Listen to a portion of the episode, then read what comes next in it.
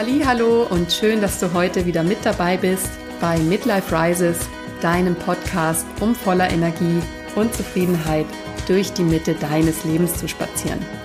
Mein Name ist Hanne Tasch und ich freue mich, wie immer, dass du da bist. Was hat ein Zollstock mit der richtigen Motivation zu tun?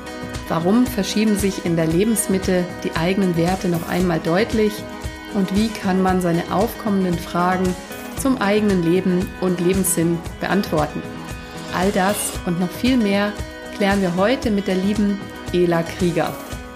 Ja, die heute 53-Jährige ist Coach und nach Spanien ausgewandert. Mit 40 hat sie sich als alleinerziehende Mutter noch einmal selbst neu erfunden und Seminarscout gegründet, wo sie die genau richtigen Coaches für Unternehmen und ihre Kunden findet. Sie hat mir erzählt, warum man manchmal einfach den ersten Schritt machen muss, ohne lange zu überlegen und was sie alles in dieser aufregenden Zeit gelernt hat. Doch das war Ela noch nicht genug. Inzwischen veranstaltet sie regelmäßige Coworking-Events in ihrer Kohlefinca an der Costa Blanca, wo viele außergewöhnliche Menschen aufeinandertreffen und sich gegenseitig Aufwind bei ihren Themen geben. Dazu hat mir die liebe Ela ein paar wunderschöne ermutigende und spannende Geschichten erzählt. Und wenn bei dir auch Fragen zur Sinnhaftigkeit deines Tuns aufkommen oder dir nach einem Neustart in welcher Hinsicht auch immer ist, dann solltest du dir auf jeden Fall diese inspirierende Folge anhören.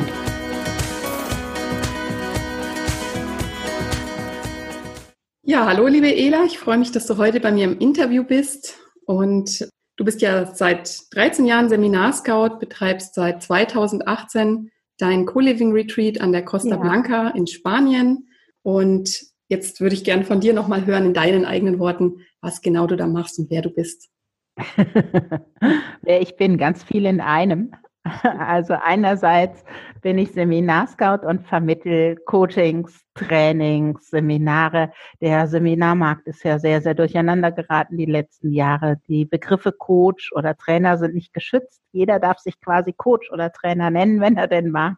Es gibt keine konkrete besondere Ausbildung dafür, die IHK geprüft oder sonst was mhm. wäre. Und aus diesem Grund ähm, habe ich vor vielen, vielen Jahren angefangen, Seminarscout zu betreiben. Das ist quasi eine Agentur für Coachings, Seminare und Speaker.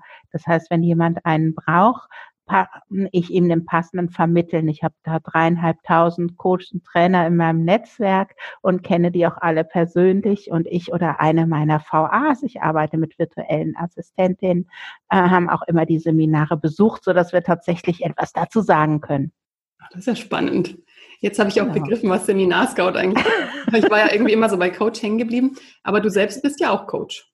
Ich selber habe natürlich im Laufe dieser Jahre, wo ich als Seminarscout tätig bin, ganz viele Coaching-Ausbildungen gemacht und seit einigen Jahren unterstütze ich auch selber Menschen, vor allen Dingen Menschen, die ortsunabhängig werden möchten. Das ah. ist so das, was ich mir auf die Fahne geschrieben habe, weil ich selber eben ortsunabhängig lebe und so viele Menschen möchten auch raus aus ihren Hamsterrädern und rein in die Freiheit. Und da kann ich einfach ganz viel Hilfestellung leisten. Und das mache ich eben vor allen Dingen, da mal auch die Überleitung in den Coworkings. Ich nenne es Coworkings oder Co-Live-Workings, weil es ist ja mehr, als dass jemand einfach nur einen Schreibtisch bekommt, sondern wir leben tatsächlich zusammen eine Woche oder einen Monat an verschiedenen schönen Orten und besonders häufig hier in Spanien, weil ich hier die Cole Finca, also eine Finca betreibe, ein Co-Living Space, wo wir uns dann gemeinsam entwickeln und gegenseitig unterstützen.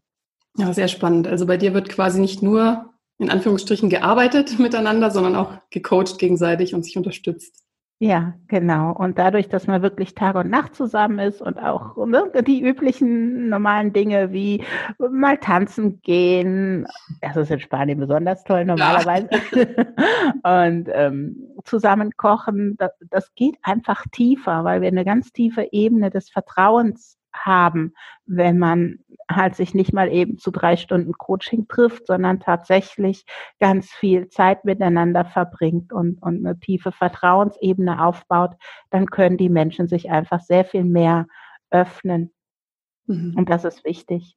jeder hat ja so seine Erfahrungen im Leben gemacht und hat die ein oder anderen Vorbehalte und erstmal Vertrauen zu fassen und sich öffnen zu können, ist die Basis für jede gute Entwicklung.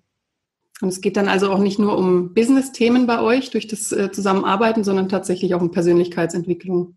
Mhm, genau, es ist eine Kombination von beidem. Jeder bringt quasi seine Erfahrungen mit, die er hat und gibt seine Skills, Fähigkeiten und Erfahrungen mit ein aber jeder nimmt sich auch das raus, wo er gerade steht. Wir hatten schon Menschen, die gerade Beziehungstief hatten. Wir hatten Menschen, die gerade ein neues Business aufbauen oder die überhaupt erstmal raus aus dem Angestelltenverhältnis in eine Selbstständigkeit gehen wollten.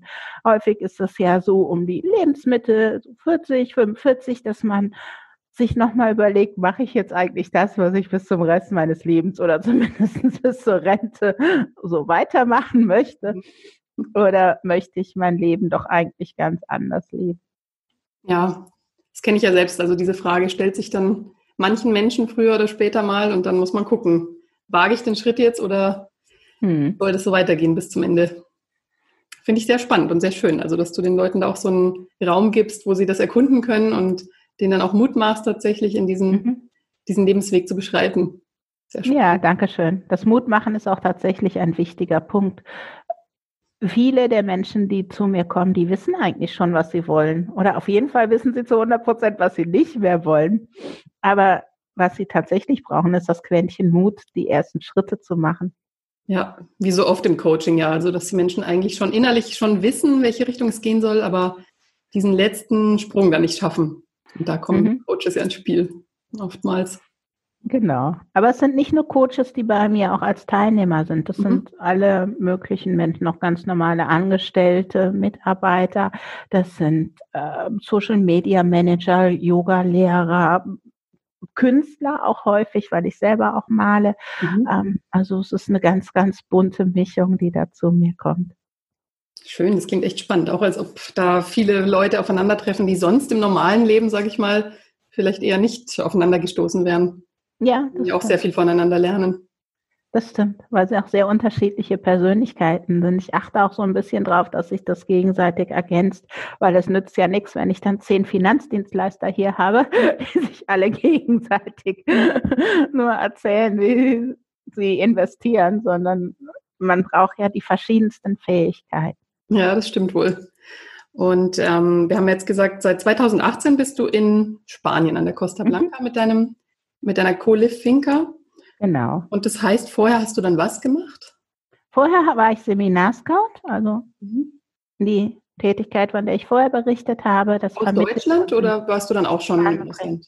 Nee, da war ich tatsächlich noch in Deutschland. Ähm, nicht, weil mein Business das nicht hergegeben hätte. Seminarscout kann ich schon immer von überall betreiben, aber ich habe einen Sohn und der ähm, ging halt noch zur Schule und daher war ich dann doch noch ortsgebunden, also nicht aus beruflichen, sondern aus familiären Gründen. Jetzt ist er groß, lebt alleine äh, in einem Haus in Deutschland und ähm, ja, braucht die Mama nicht mehr dauernd. Ich reise aber natürlich immer noch hin und her. Ich reise ja überhaupt sehr, sehr viel. Ich war ja im Februar, das hast du ja mitbekommen, einen ganzen Monat mit unseren Coworkern, mit der Coworking Family, sage ich schon fast, weil es sich so familiär anfühlt. Mhm. Aber waren wir einen ganzen Monat in Marokko, in Essaouira. Das war so gigantisch. Oh ja, da wäre ich auch gern dabei gewesen. Beim nächsten Mal auf jeden Fall. Ist wieder geplant für Februar. Ja, super. 2021 dann. Da melde ich mich auf jeden Fall an. Das heißt, du wolltest schon immer Seminarscout werden. Ich meine, der Begriff kam wahrscheinlich auch erst später bei dir dann zustande oder schon immer Coach werden wollen oder hast du davor auch was anderes gemacht? Nee, gar nicht. Also ich habe auch einen solchen Weg tatsächlich bestritten und ich war vorher Vertriebsleiterin. Also ich habe eine ganz normale klassische kaufmännische Ausbildung gemacht, Industriekauffrau und habe dann lange Jahre als Vertriebsleiterin gearbeitet unter anderem aber auch in einem Seminarunternehmen. Aber ich war nicht selber Coach, sondern ich habe ganz normal einen Office, einen Bürojob damals gemacht. Danach habe ich fünf Jahre in der Türkei gelebt. Also ich war schon mal unterwegs und ausgewandert quasi. Und als ich aus der Türkei zurückgekommen bin nach Deutschland, das war 2004, ähm, da habe ich so eine kleine Krise gehabt. Ich war halt da auch um die 40. Mein Sohn war fünf. Das heißt, man ist dann auch relativ eingeschränkt. Ich bin sehr spät Mama geworden und saß dann auf einmal da in einem kleinen Dorf am Rande der Eifel in einer Eigentumswohnung, in einer Wohnung eingesperrt mit einem Kleinkind und habe Bewerbung um Bewerbung geschrieben, weil ich dachte, es geht immer so weiter. Ich bewerbe mich jetzt wieder auf Vertriebsjobs. Früher hat einen ja jede Woche irgendein Headhunter angerufen und äh, kriegt den nächsten Job. Aber als alleinerziehende Mutter war das gar nicht so. Und ähm, tatsächlich war es an der Zeit, mein Leben auch zu ändern, weil ich hätte auch nicht mehr im Büro arbeiten wollen. In der Türkei hatte ich eine Ranch mit elf Pferden, elf Araberhengsten und habe da auch schon viel im Bereich Persönlichkeitsentwicklung gearbeitet, wenn man so eine Woche mit den Menschen in den Taurusbergen unterwegs war. Das war auch schon pure Persönlichkeitsentwicklung. Ja, Klingt auch richtig toll. Genau, also es war eigentlich gut, dass ich keinen Job gefunden habe und alle Bewerbungen quasi ungelesen zurückkamen. Es waren aber wirklich Hunderte und damals hat man die ja noch per Papier geschrieben. Man sah wirklich, die waren nicht mal geöffnet worden, die Bewerbungen. Die, ja, wenn da vorne schon drin steht, ne, dass man ein kleines Kind hat und äh, nicht verheiratet, nicht äh, ledig ist als, als Mutter, da hast du in Deutschland zu dieser Zeit nicht wirklich eine Chance gehabt. Wahnsinn. Das muss ja auch ziemlich frustrierend dann gewesen sein, diesen ganzen Stapel wieder zurückzubekommen. Allerdings. Allerdings hatte ich ja Gott sei Dank eben viel Vorerfahrung mit Seminaren, weil ich im Vertrieb gearbeitet hatte und dann natürlich auch häufig schon für mich Persönlichkeitstest, Werteübungen und so weiter und so fort gemacht hatte. Das heißt, ich hatte eine sehr, sehr gute Selbstreflexion zu dem Zeitpunkt schon. Und mir war klar, ich bin eine sehr extrovertierte Persönlichkeit. Merkt man gar nicht, ne? Und ähm, äh, mir war klar, Persönlichkeitsentwicklung, alles, was damit zu tun hat, was für Möglichkeiten die Menschen haben. Das fasziniert mich sehr. Ich hatte da auch schon eine NLP-Ausbildung zum Beispiel gehabt und da kommt man ja sehr mit seinen Themen in Berührung, aber man lernt auch ganz viele Möglichkeiten kennen, wie man Glaubenssätze bearbeiten kann, wie man alte Traumata bearbeiten kann und so weiter. Und dann habe ich mich halt eines Tages hingesetzt und überlegt, was habe ich für Fähigkeiten? Klar, Vertrieb, extrovertiert, kommunikativ. Ich spreche auch recht viele Sprachen und habe dann aber auf der anderen Seite geguckt, was will ich eigentlich wirklich? Was ist das eigentlich, was in mir ist, was gelebt werden möchte? Und das war eigentlich noch die spannendere Frage, als einfach nur die Fähigkeiten aufzulisten, weil da kam ganz klar heraus, ich möchte mit anderen Menschen zusammenarbeiten, ich möchte andere Menschen in ihrer Entwicklung unterstützen, ich möchte denen diesen Mut, diese Power, die ich habe, damals einfach so in die Türkei auszuwandern, dann ne, mit einem Fünfjährigen ähm, wieder zurückzukommen und sein Leben neu aufzubauen, diese Kraft, diese Power, diesen Mut da möchte ich gerne auch andere Menschen unterstützen und äh, sie so ein bisschen anschubsen zum Teil auch, dass sie ihren Weg gehen können.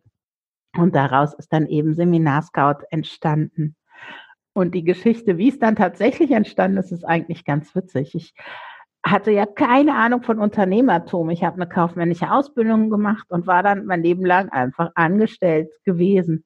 Und da bin ich zum Amt, zur Stadtverwaltung gegangen und wollte mich eigentlich nur erkundigen, wie wird man denn Unternehmerin? Die nette Dame noch schob mir ein DIN A4-Blatt zu mit ein paar Fragen, äh, was ich denn machen will und so weiter ich füllte dieses DIN A4-Blatt aus, war ja nicht viel. Und dann sagte sie zu mir so, jetzt hätte ich gerne 20 Euro. Ich war etwas verwirrt, habe aber nicht groß drüber nachgedacht, habe ihr die 20 Euro gegeben. Dann sagte sie so, jetzt sind sie selbstständig. so schnell kann es gehen, oder? so schnell kann es gehen, zu meiner großen Überraschung. Aber andererseits, das war für mich genau richtig zu diesem ja. Zeitpunkt, weil manchmal hilft es eigentlich gar nicht, lange zu überlegen und viele Strukturen zu bauen. Manchmal muss man einfach den ersten Schritt gehen. Mhm. Wenn man den ersten Schritt dann gegangen ist, dann ist es allerdings wichtig, auch eine konkrete Basis zu schaffen, sich zu überlegen, wer sind denn meine Kunden? Wie genau sieht mein Kunde aus? Was wünscht er sich? Wo finde ich den? In welchen Kommunikationskreisen bewegt er sich oder wo finde ich den online? Ist das eher Zing, LinkedIn oder ist das eher Facebook oder Instagram, mhm. Pinterest, was auch immer? Dann ist die Strategie schon fertig, aber oder ist die Strategie notwendig. Aber der erste Schritt, den erstmal zu gehen, ist, glaube ich, das Allerwichtigste. Ja, das ist ja auch der, das Allerschwerste eigentlich, diesen ersten Schritt zu machen. Aber da sagst du auch was ganz Wichtiges, wenn, wenn man immer nur plant und immer sagt, ja, in einem Jahr oder ich bin dann und dann bereit, äh, wenn ich das und das jetzt noch gelernt habe oder die äußeren mhm. Umstände passen und so weiter, dann kommt das ja nie. Weil man ist nie perfekt. Man hat immer das Gefühl, man müsste noch was lernen, man müsste noch irgendwie ja. eine Ausbildung machen oder was weiß ich, auf welchen Umstand auch immer warten. Und ja, irgendwann ist Schicht im Schacht und dann hat man es nicht gemacht. Ja, genau. Das ist echt sehr schön, also dass du dann, wie gesagt, den Leuten diesen Mut auch vermitteln kannst, den du damals auch gebraucht hast und ja, aufbringen konntest. Genau. Ja, und meine Situation war ja wirklich, ähm, Menschen vergleichen ja, das tun wir halt automatisch. Und meine Situation war tatsächlich etwas extremer als die der allermeisten anderen. Ich war alleinerziehend mit einem Kleinkind. Der Vater war in der Türkei, also es war weder Unterstützung da, ähm, das Kind mal jedes zweite Wochenende zu nehmen oder so gar nichts, auch kein Unterhalt seiten des Vaters. Und die meisten Frauen, die ich so kennenlerne, die gerade in der Entwicklung sind, die sind da schon ein ganzes Stück weiter. Die sind in einer Beziehung, wo auch noch ein Einkommen vom Mann da ist. Die Kinder sind meistens schon groß. Das heißt, die haben eigentlich eine super Basis, um ihren Weg zu gehen. Ja, verstehe. Ja, und wenn wir schon beim Thema sind, was, was würdest du denn jemandem so mit auf den Weg geben oder ähm, wie sieht so ein Coaching bei dir aus? Was sind deine stärksten Tipps und Ratschläge für Leute, die jetzt sich auf so einen Weg machen wollen? Es ist so generell sehr schwer zu sagen, weil jeder steht ja woanders. Aber eins, was ich eben schon gesagt habe, macht euch bitte nicht nur Gedanken über eure Fähigkeiten, die sind natürlich auch sehr, sehr wichtig, aber macht euch wirklich Gedanken, auch mit Hilfe von Meditationen vielleicht, wo man sich so einen idealen Tag in der Meditation kreiert oder mit ähnlichen Methoden. Im NLP gibt es auch ganz, ganz viele Methoden, Timeline-Arbeit und so weiter. Macht euch wirklich, notfalls mit Hilfe von jemand Professionellen, ein ganz genaues Zielbild von dem, wie ihr leben möchtet und was ihr wirklich tun möchtet. Die Fähigkeiten sind die eine Sache, die habt ihr, die sind euch mitgegeben und die kann man ja auch noch weiter ausbauen, wenn man möchte oder noch irgendetwas Spezielles braucht. Aber die Basis ist tatsächlich, was ist wirklich in dir, was willst du, willst du wirklich? Und diese Frage zu beantworten, die ist für viele Menschen gar nicht so einfach. Aber da gibt es viele Möglichkeiten und Hilfen. Ja, was wäre so eine kann. Möglichkeit? Weil mir fällt es auch oft schwer, herauszufinden, was ist jetzt das nächste, was ich eigentlich machen möchte. Und ja. Da hängen, wie du schon sagst, also sehr viele Menschen ja auch. Ja, ich hatte die, den, den Zeitpunkt auch mal. Damals hat mir ein Coach, habt ihr schon von ihr berichtet, die Nicole sehr geholfen. Ich habe mit ihr eine Timeline-Aufstellung gemacht. Eine Timeline-Aufstellung ist, dass du deine innere Zeitlinie aufstellst und herausfindest, was ist eigentlich so wirklich in deinem Unterbewusstsein drin, was in deiner Zukunft passieren sollte, was ist eigentlich so wirklich dein Weg. Also eine Timeline-Aufstellung ist sehr, sehr hilfreich. Eine andere Methode sind Meditationen. Wenn du dich führen lässt durch eine Meditation, gibt es unendlich viele auch kostenfrei bei YouTube, dann hast du die Verbindung zu deinem Unbewussten wieder. Und dein Unbewusstes sagt dir in einem solchen Fall sehr viel mehr als dein Verstand, weil dein Verstand, der rattert und rattert und bewegt sich immer in denselben Fragen. Und da kommst du einfach nicht wirklich weiter gut ist, wenn du in einer solchen Frage tatsächlich an deine inneren Ressourcen, an deine unbewussten Ressourcen kommst. Und die sind manchmal einfach ganz schön verschüttet. Ja, das stimmt. Daher helfen solche Dinge sehr. Hypnose wäre auch ein weiterer Weg, daran zu kommen. Auch eine Möglichkeit. Ja, sehr spannend. Also Unterbewusstsein anzapfen, habe ich auch schon festgestellt, bringt oftmals äh, einen schneller ans Ziel, als immer wieder die gleichen Gedankenschleifen zu machen oder auch mit anderen zu reden, einfach mal so ein, sich seine besten Freunde zusammenpacken und sagen, wie seht ihr mich denn? Was habe ich denn mhm. in euren Augen für Fähigkeiten? Das finde ich auch mal sehr ja. spannend, was dabei rauskommen kann. Ja, auf jeden Fall, sich die Außensicht zu holen, das ist mhm. auch eine ganz, ganz wichtige Sache und das kann man ja immer machen, die Eltern, die Freunde, Partner, zu ja, fragen. Ja, ist auch spannend, was für Augen die einen dann auch sehen. Also ja. wo man selber gar nicht das Zutrauen hat oder denkt, ja, das kann doch jeder. Ähm, diese Fähigkeit ist doch nichts Besonderes und andere sagen, nee, das macht genau dich aus und genau, ja, genau. da solltest du vielleicht hingehen. Das kann auch ganz schön überraschend sein. Ja, total. Ja, das ist schon spannend. Das kann sehr überraschend sein, sowas. Mhm. Das ist auch eine gute Möglichkeit, ein bisschen mehr über sich selber herauszufinden. Mhm. Ja, jetzt hast du mir ja schon viele Fragen von meinem Zettel beantwortet, während wir gequatscht haben. Gibt es etwas, was du Menschen so um die 40 bis 50, sage ich mal, was du denen generell so mit auf den Weg geben würdest, weil du ja jetzt, ich weiß nicht, wie alt bist du jetzt?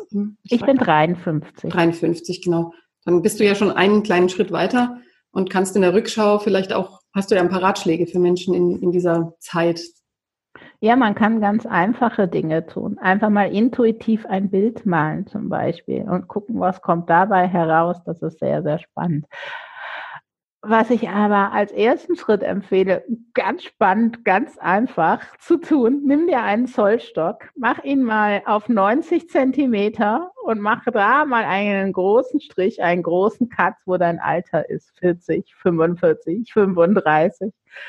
Und dann wird dir wirklich, wirklich bewusst, wie viel Zeit deines Lebens schon vorbei ist und wie viel Lebenszeit du noch zur Verfügung hast, um deine Träume zu verwirklichen. Dann siehst du es mal so wirklich vor dir. Ganz einfache Sache, tatsächlich ein Zollstock. Mach ihn mhm. auf 90 auf. Das ist so das Durchschnittsalter, was man bei guter Gesundheit hoffentlich erreichen wird. Und mach genau da einen Cut, einen großen Strich oder leg etwas drüber, wo dein Alter ist. Sehr spannend, sich das mal so dann von außen vor sich sehen zu betrachten.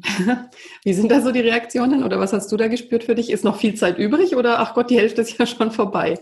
Tatsächlich ist es immer die Reaktion so, dass einem immer erstmal bewusst wird, wie viel schon vorbei ist.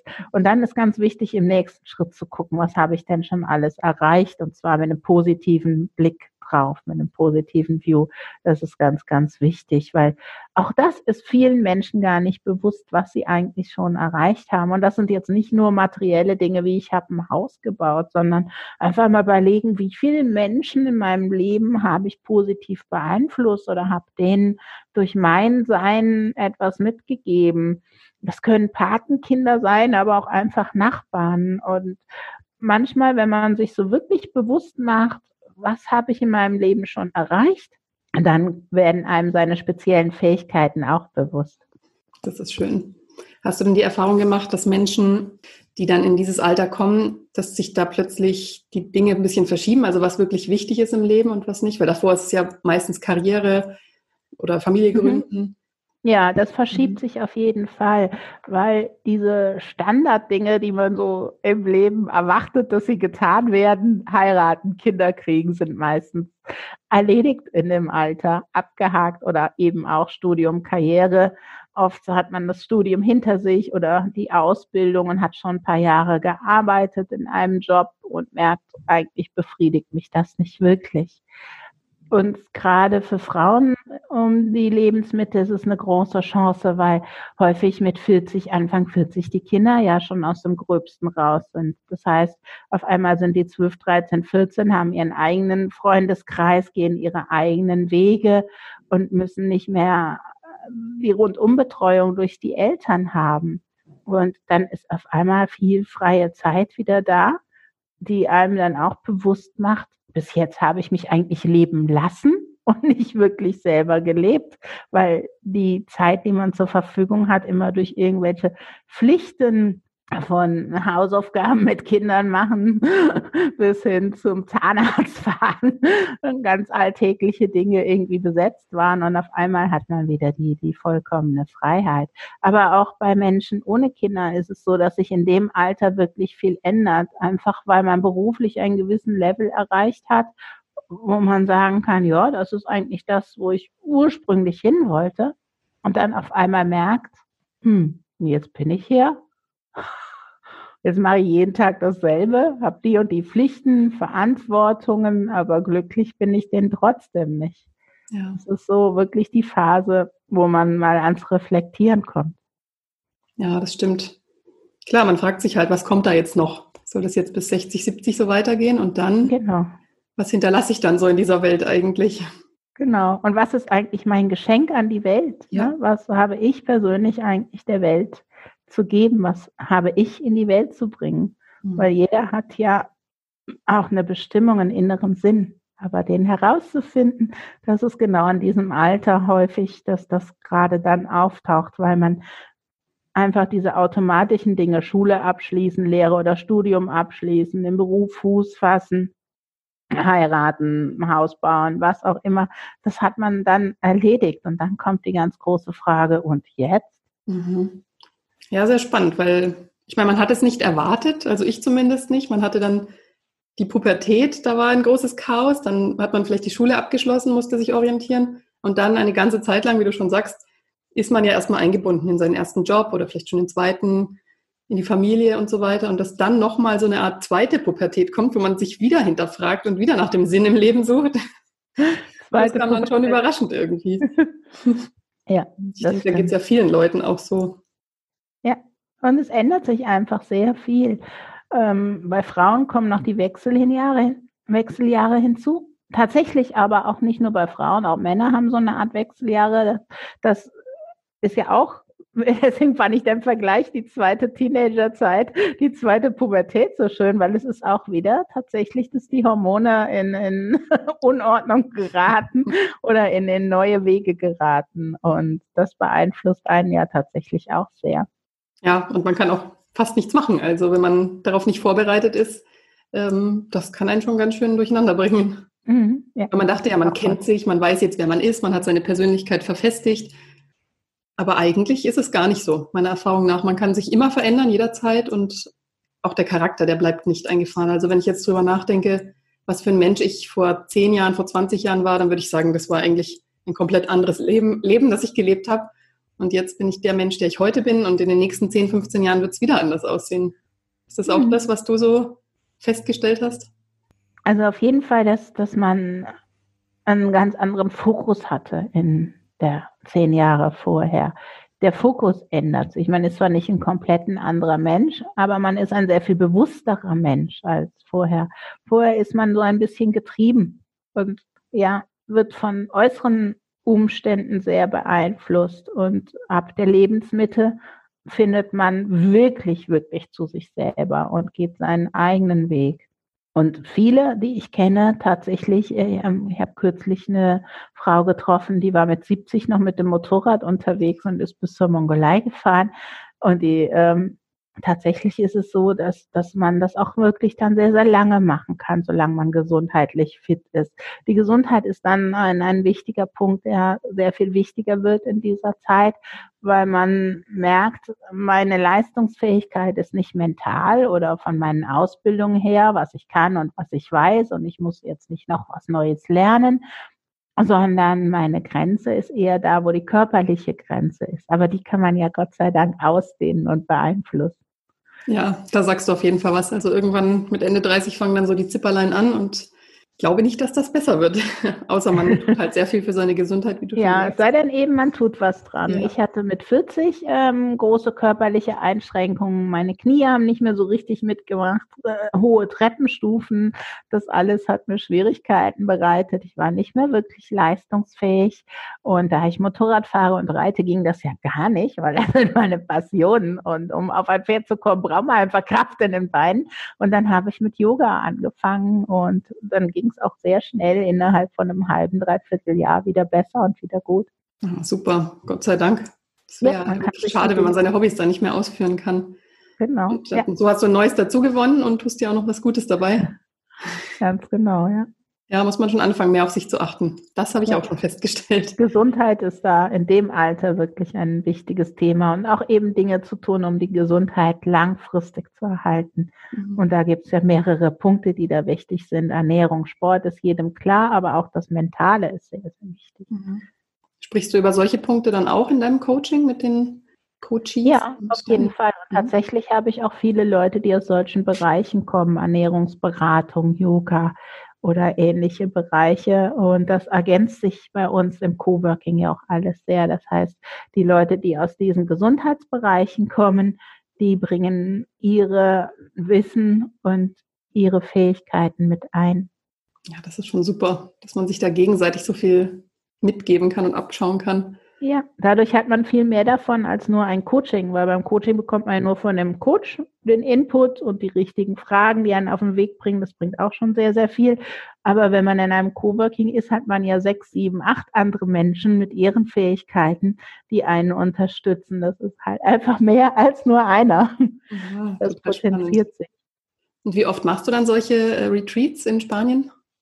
Normalerweise jeden zweiten Monat. Es war jetzt im April auch eins geplant. Das ist jetzt aber abgesagt und ich hoffe jetzt sehr auf den Juni und bestimmt, ganz bestimmt im September ist wieder mhm. eins hier in Spanien und nächstes Jahr im Februar wieder in Marokko. Zwischendurch möchte ich gerne noch nach Sardinien mit einem Coworking. Da war ich letztes Jahr auch schon. Das ist auch eine ganz zauberhafte Insel Sardinien. Mal gucken, ob wir es hinbekommen. Vielleicht ja, im Oktober. Wäre also so im Durchschnitt jeden zweiten Monat. Mhm. Ja, das ist super. Also das bestimmt so dein ganzes Leben. Das ist jetzt so dein Hauptberuf. Ja, mit Seminarscout. Die anderen Monate mache ich eben nach wie vor die Agentur für Seminare. Und das läuft online oder wie vermittelst du dann diese Coaches weiter?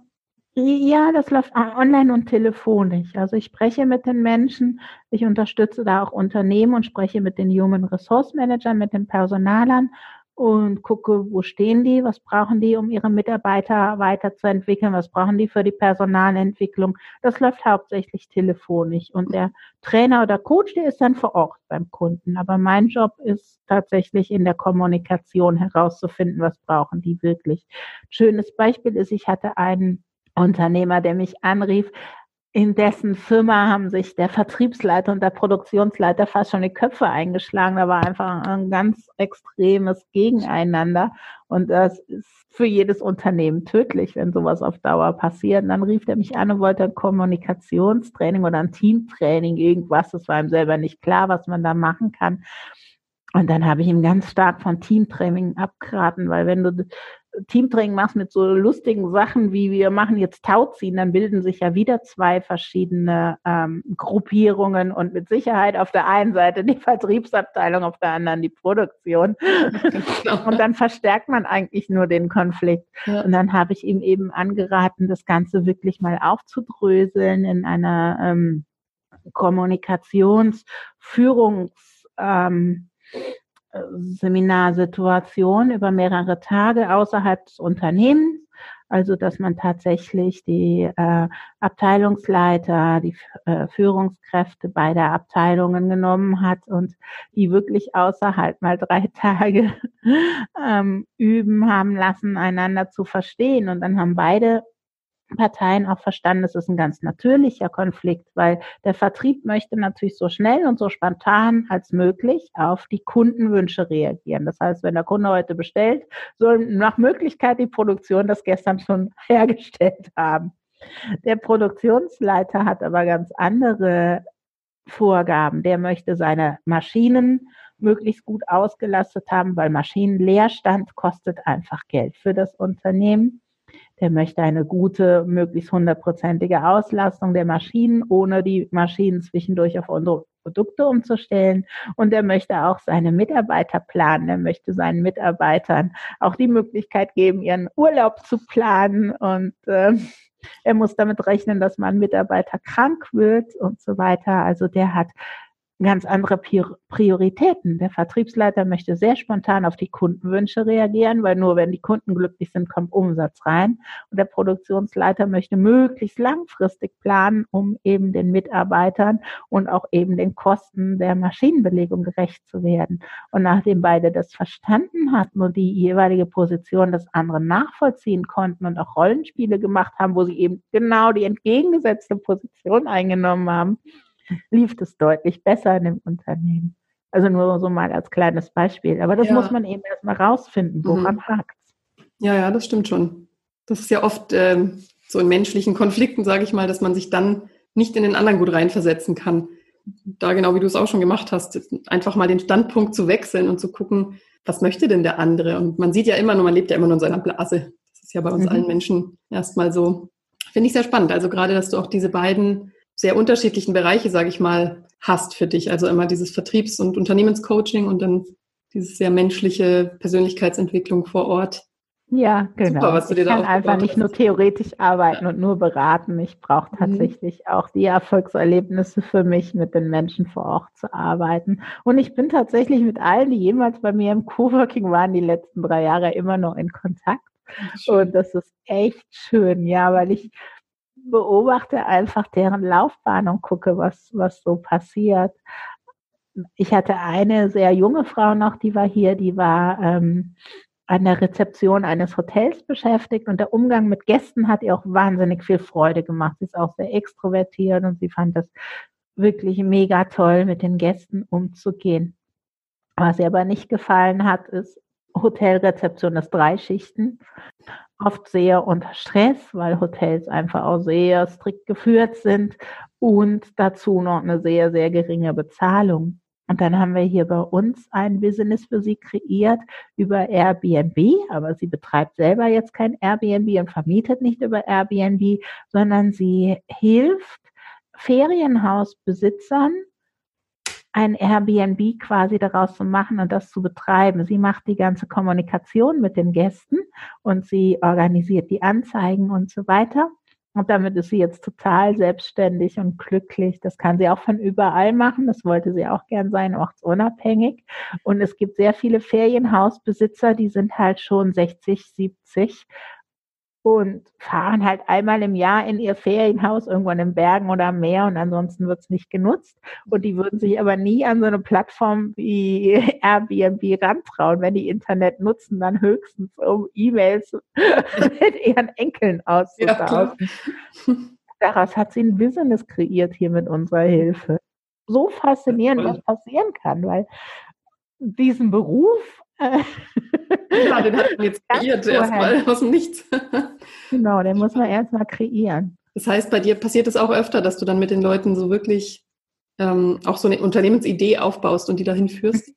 Mhm. Oder die eben komplett ihr Unternehmen wechseln, die zwar die Basis beibehalten, aber komplett was anderes machen. Ich hatte einen Finanzdienstleister, der war in einem Strukturvertrieb drin.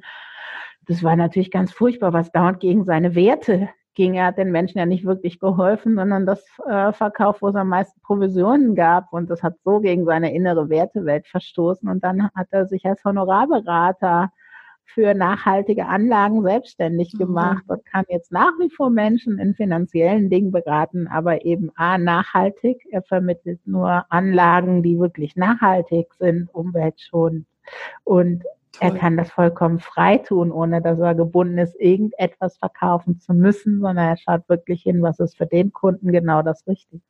Ja, das ist aber ein schönes Beispiel auch. Mhm. Aber ja, da sieht man auch wieder, wie sich also so die Werte auch verschieben können und dann passt das Alte, was man mal gemacht hat, einfach nicht mehr mit dem, der man heute ist und was für genau. Werte man. Man wird sich seiner Werte auch gerade in der Lebensmitte sehr viel mehr bewusst. Vorher macht man sich da gar nicht so groß Gedanken drum. Da merkt man irgendwann, ups, ich habe eigentlich Freiheit als hohen Wert und sitze hier von morgens acht bis abends sechs an einem und demselben Schreibtisch und kriege noch einen auf den Deckel, wenn ich die Mittagspause mal zehn Minuten überziehe. Ja, also das man ja natürlich nicht glücklich sehr, werden. sehr mit dem Wert Freiheit. Mhm. Absolut. So, ähm, ja, wird man sich da in einem gewissen Alter tatsächlich seiner eigenen Werte bewusst. Und wenn man dauerhaft gegen seine Werte lebt, dann wird man krank zwangsläufig. Ja. Ja, da kommt dann wieder das Gesundheitsthema ja bei dir ins Spiel. Also das heißt, du weißt vorher eigentlich auch nicht so genau, ich meine, du wählst natürlich schon die Leute aus, dass die zusammenpassen, aber wohin sich dann so ein Retreat entwickelt, das kannst du vorher noch gar nicht wirklich absehen. Nee, das weiß ich vorher sehr spannend. Das, was die Leute mir vorher erzählen, ist ja nur so eine Basis. Ja. Und was wirklich in den Menschen steckt, das ergibt sich hier erst bei den Übungen, wenn wir zum Beispiel Aufstellungsarbeiten machen oder mit NLP-Tools arbeiten. Dann kommen erst die Dinge heraus. Und manchmal kommen sie auch tatsächlich abends äh, beim Tanzen, beim Feiern am Lagerfeuer heraus. Feuer ist da sehr meditativ. Wir haben mhm. Feuerplatz im Garten hier in der Kohlefinker. Und das ist immer spannend. Die ganzen Übungen, die wirken natürlich nach, die man so am Tag gemacht hat, aber abends am Lagerfeuer sprudeln dann die Ideen. Mhm. Ja, ganz genau. Also das braucht man ja oft auch mal dieses zur Ruhe kommen, mal nicht drüber nachdenken, einfach mal so mit dem Flow gehen, wie man so schön sagt. Mhm. Und dann auf einmal genau. macht es Klick und die Idee ja. ist geboren. Ja, ganz genau. Also man kann auch nicht nur Übungen machen. Wir machen auch oft ganz kreative Sachen. Wir basteln Vision Boards oder wir malen auf Leinwände, um in die Kreativität zu kommen. Da diesen Stier, tata, den haben wir dann auf Leinwand gemalt. Und ähm, dadurch kommen die Menschen in die Kreativität und haben einen anderen Zugang zu sich selber. Mhm. Sehr spannend. Ja, was man so für Pläne immer macht und dann kommt alles doch ganz anders. genau, manchmal plant das Leben anders. Ja. Und je mehr man verbunden ist mit sich selbst und seinen eigenen Ressourcen und Wünschen, umso eher geht das Leben in die Richtung, die einem auch wirklich gut tut und die einen glücklich macht. Ja, ich meine, das weiß man ja oft so, wenn man ein Coach ist, so wie wir, aber viele Menschen, die wissen ja gar nicht, was da so in ihnen schlummert oder dass es eine Möglichkeit gibt, das aus sich rauszuholen. Die haben einmal mhm. einen Weg eingeschlagen und haben nie darüber nachgedacht, gibt es jetzt eigentlich eine Alternative für mich im Leben? Und wie könnte die aussehen vielleicht? Hm. Wie sprichst du denn solche Menschen an oder wie finden die Menschen dann eigentlich zu dir? Und die finden ganz viel, also die für Coworking, die finden ganz viel zu mir über Facebook. Ich habe eine äh, Seite für die Co-Living-Finker, also hier für die Finker, für das Co-Living Space in Facebook und ich habe aber auch eine Gruppe für Menschen, die gerne in die Freiheit gehen möchten und ich habe eine Gruppe für Menschen, die gerne in die Ortsunabhängigkeit gehen möchten und digital ortsunabhängig arbeiten möchten und sich ein neues Business kreieren möchten. Also ich ähm, eine recht große Präsenz auf Facebook. Dann habe ich nach wie vor das Netzwerk auf Zing und auf LinkedIn, weil immer mehr Menschen, die halt bis jetzt angestellt sind, haben dann auch die Idee, sich weiterzuentwickeln und eigene Wege zu gehen. Ja, und die finden dann tatsächlich auch über solche Wege zu dir über Xing und du sagst, LinkedIn. Genau. Ich poste natürlich auch immer mal ein paar Fotos mhm. von meinen Reisen, von den Coworking-Gruppen, von dem, was wir hier so tun. Und das ist für viele sehr, sehr inspirierend. Ja, das kann ich mir vorstellen. Das heißt aber auch, ich glaube, dass auch immer wieder, immer mal wieder Leute zu dir kommen, die schon mal bei dir waren, weil das so ein ja, bereicherndes Erlebnis war. Mhm. Genau, ich habe eben ja schon von der Coworking Family gesprochen. Ja, genau. Und ich habe da wirklich sehr faszinierende ähm, Teilnehmer, ich mag jetzt gar nicht Kunden sagen, das fühlt sich nicht wie Kunden an. Teil, Teilnehmer, Co-working Family sage ich ja auch. Da ist zum Beispiel die Angelika, der bin ich das erste Mal begegnet. Lass mich überlegen. Das erste Mal war sie tatsächlich hier in Spanien in der Kohlefinker. Wir haben uns auch über Facebook kennengelernt. Dann kam sie her und hat hier ähm, zwei Wochen an einem Co-Living äh, ähm, teilgenommen. Dann hat sie im nächsten Jahr, das war vorletztes Jahr, hat sie in Marokko mit teilgenommen. und das nächste Mal haben wir uns dann in der Nähe von Lissabon in Portugal getroffen in einem Co-Living Space. und letztes Jahr im Sommer haben wir uns in Berlin getroffen. Da mussten wir drei vollkommen, also wir vollkommen lachen, weil wir uns an drei verschiedenen Orten getroffen hatten, aber noch nie in Deutschland. Letztes Jahr haben wir uns dann in Berlin anlässlich der DNX in Berlin getroffen. Ja, total super. Auf der DNX war ich auch schon. Das ist echt auch ein schönes Erlebnis dort, so viele Menschen zu treffen, die like-minded sind und dann auch das ausleben genau. möchten. Genau. Das heißt, also ich verlinke dann auf jeden Fall die ähm, Facebook-Zugänge zu dir, deine ganzen Seiten, die du dort hast und gerne auch Xing und LinkedIn die Leute dann auch zu dir finden können, die das gerne mal ausprobieren möchten. Ja, wir hoffen natürlich, dass es dieses Jahr schon wieder stattfinden kann. Für uns Bestimmt. alle natürlich. Ich weiß nicht, wie du jetzt gerade mit der Situation zurechtkommst. Ähm, naja, ich habe ja schon Glück, dass ich hier auf der Kohlefinker bin mit einem Absolut. großen Outdoor Space, mehrere Terrassen, einem riesen Naturgarten, eine Feuerstelle im Garten, äh, besser kann es ja eigentlich nicht sein, wenn man schon sich nicht bewegen darf. Hier in Spanien ist der Lockdown ja auch etwas härter als bei euch in Deutschland. Wenn man sich schon nicht bewegen darf, dann ist es schon schön, wenn man so ein riesen Grundstück und viel Outdoor und Terrassen und Balkone ähm, hat und viel Space, wo man einfach die Sonne genießen kann oder sich frische Orangen, Zitronen, Mandarinen ähm, im Garten pflücken gehen kann. Ach ja, gibt, glaube ich, schlechtere Orte, um die Quarantäne auszuhalten. Ja, das stimmt. Mein nächster Plan ist ein, ein Wildpool im Garten, ein großer Jacuzzi für sechs bis hm. acht Leute. Schade, dass ich den nicht vor oh, ja. stimmt. konnte. Sonst hätte ich oh. wahrscheinlich das Interview mit dir hier aus dem Jacuzzi herausgeführt. Aber ähm, was kommt dann nächstes Jahr? Ja, eins nach dem anderen. Genau, eins nach dem anderen. Aber jetzt hätte ich den echt gut brauchen können. Das ja, wäre es doch. Stimmt. Aber der Mensch braucht ja auch noch Ziele im Leben. genau, ich brauche auch noch Ziele und es ist noch schöner für meine Gäste hier zu machen. Ja, ist eines der Ziele. Ich habe fünf Schlafzimmer, fünf Doppelschlafzimmer, können natürlich auch einzeln belegt werden und ganz viel Platz und Möglichkeiten hier. Das ist schon schön. Das Meer ist in der Nähe. Ja, wunderschön. Im Schnitt sind dann wie viele Leute so bei dir? So sechs bis acht Teilnehmer. Okay, schön. Viel größer möchte ich die Gruppen aber auch nicht haben, weil dann ähm, ist es A sehr eng, dann müssen wir die Zimmer immer alle doppelt belegen und ich finde es schön, wenn jemand ein Einzelzimmer für sich haben möchte, dass er auch Rückzug für sich haben möchte, dass er das dann auch bekommen kann. Und es sind dann auch zu viele verschiedene Ideen und Möglichkeiten. Es ist schön, wenn eine Gruppe zusammenwächst und wenn das eben eine Gruppe von sechs ist, passiert das sehr viel schneller, als wenn das eine Gruppe von zwölf oder vierzehn ist. Ja, das stimmt. Ja, ein sehr gut durchdachtes Konzept auf jeden Fall. Wie gesagt, ich verlinke gerne deine Zugangsdaten überall. Mhm. Und dann danke ich dir an dieser Stelle schon mal für das wahnsinnig spannende Interview. Sehr gern, mir hat es Freude gemacht. Ja, mir auch. Und ich finde es, ja, wie gesagt, auch wahnsinnig toll, was du so in die Welt trägst und wie du die Menschen dabei unterstützt, das auch aus sich rauszuholen und diesen neuen Lebensweg dann auch zu beschreiten. Dankeschön, liebe Hanne. Ja, da wünsche ich dir auch weiterhin ganz viel Erfolg und ja, für uns alle, dass wir auch bald zu dir zu Besuch kommen können. genau, dass es bald das Reisen wieder real möglich ist. Ja, Bis dahin machen wir so tolle Online-Dinge. Danke für deinen Impuls für diesen Ja, absolut, sehr gerne, auch gerne wieder. Dann sage ich mal bis bald. Ja. Und ja, wir lesen uns. Genau, wir lesen uns bald wieder. Mach es gut, meine Liebe. bis bald. Tschüss.